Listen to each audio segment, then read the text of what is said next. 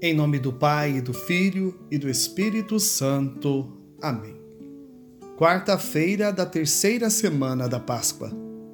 Hoje a Igreja celebra a memória de Santo Anselmo. Bispo e doutor da Igreja, é dele a frase: Não quero compreender para crer, mas crer para compreender, pois bem sei que sem a fé eu não compreenderia nada de nada. O santo de hoje é chamado de teólogo filósofo. Nasceu em Piamonte no ano de 1033. Seu pai era conde e, devido ao mau relacionamento com ele, saiu de casa apenas com um burrinho e um servo. Foi em busca da ciência, mas também se entregando aos prazeres. Era cristão, mas não de vivência. Devido aos estudos, bateu no mosteiro de Bec e conheceu Lanfranc, um religioso e mestre beneditino. Por meio desta amizade edificante, descobriu um tesouro maior: Jesus Cristo. Nesse processo de conversão, abriu-se ao chamado à vida religiosa e entrou para a família beneditina. Seu mestre amigo foi escolhido para ser bispo em Cantuária e Anselmo ocupou o lugar do mestre, chegando a ser também superior.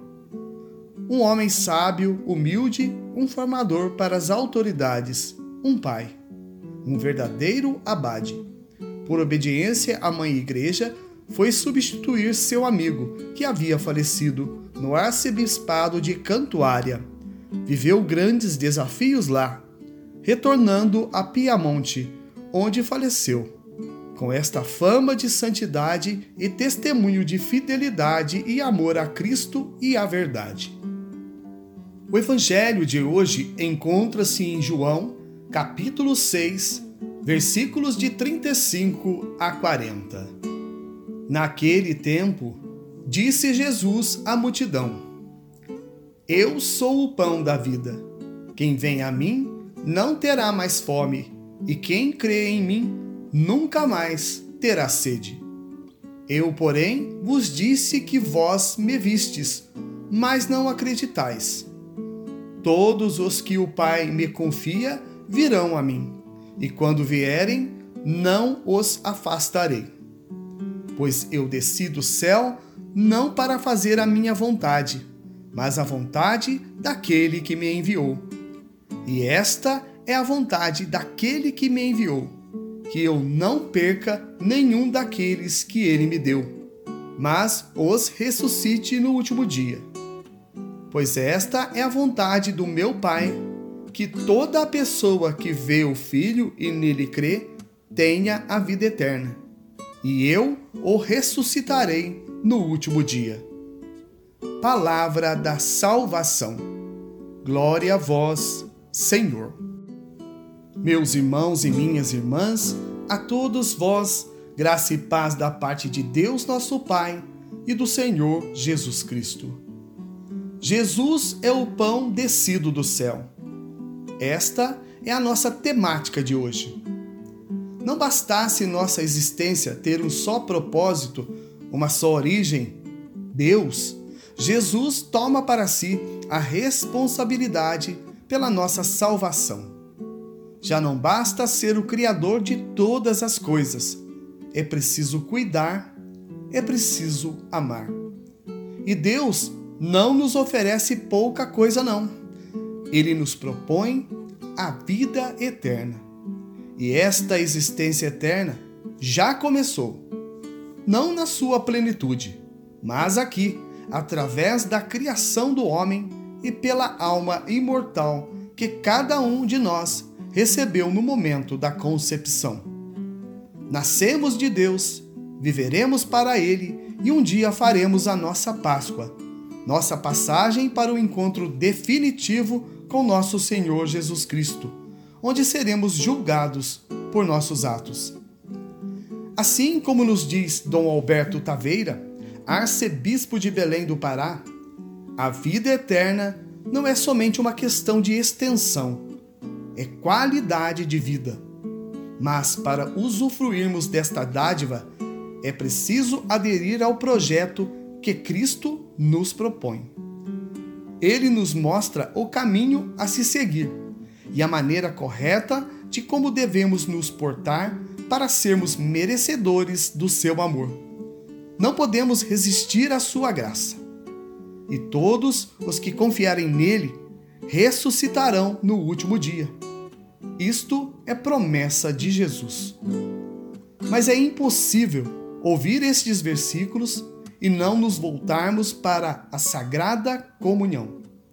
No versículo 35, Jesus deixa bem claro que para termos a verdadeira vida é preciso comungar da sua essência.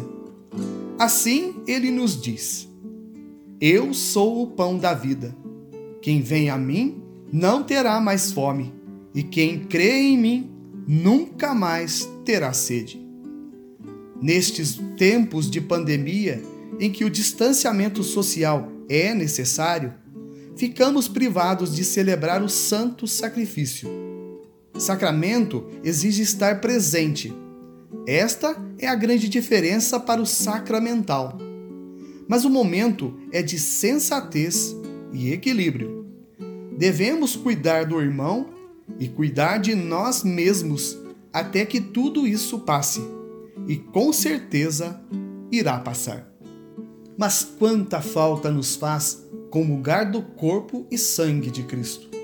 A comunhão nos faz entender que sem Cristo nada podemos fazer. A Eucaristia nos transforma em Cristo, nos santifica, nos dá a vida eterna. É remédio para o corpo e, principalmente, remédio para a alma e alimento vivo. É Cristo que invade nossa alma e faz dela sua morada. A salvação é projeto do Pai Jesus mesmo nos diz que tudo o que ele faz é desejo de Deus. Somos as suas ovelhas e ele o nosso bom pastor. Isso nos ensina que também a nós foi confiado cuidar das pessoas. Temos responsabilidades perante a Deus. Temos que dar contas daqueles a quem Deus nos confiou. Não nascemos sozinhos. Viemos a este mundo pela vontade de Deus mas através também de nossos pais. Vivemos em comunidade e temos a obrigação de cuidarmos uns dos outros. Em João capítulo 17, versículo 21 está escrito: Que todos sejam um, assim como tu, Pai, estás em mim e eu em ti, para que também eles estejam em nós e o mundo creia que tu me enviastes. Esta é a dinâmica da fé. Crendo em Jesus, cremos na vontade de Deus. E mais, aceitando o seu projeto de salvação, caminhamos a passos largos rumo à presença do Deus Altíssimo. E como será a vida eterna? Ninguém melhor do que São Paulo para nos vislumbrar este momento. Assim, ele nos diz: Olhos humanos jamais viram ouvidos humanos jamais viram, coração humano jamais sentiu tudo aquilo que Deus tem preparado para nós. A vida em Deus é um grande mistério. Mas quem se arrisca em ficar fora deste grande projeto?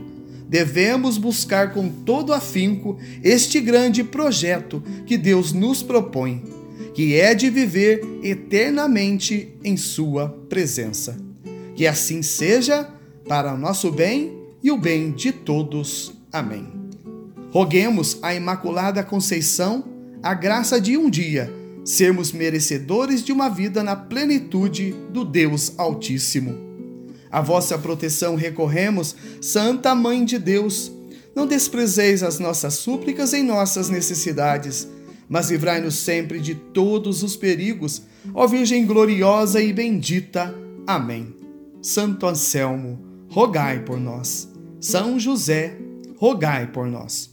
Em nome do Pai e do Filho e do Espírito Santo. Amém.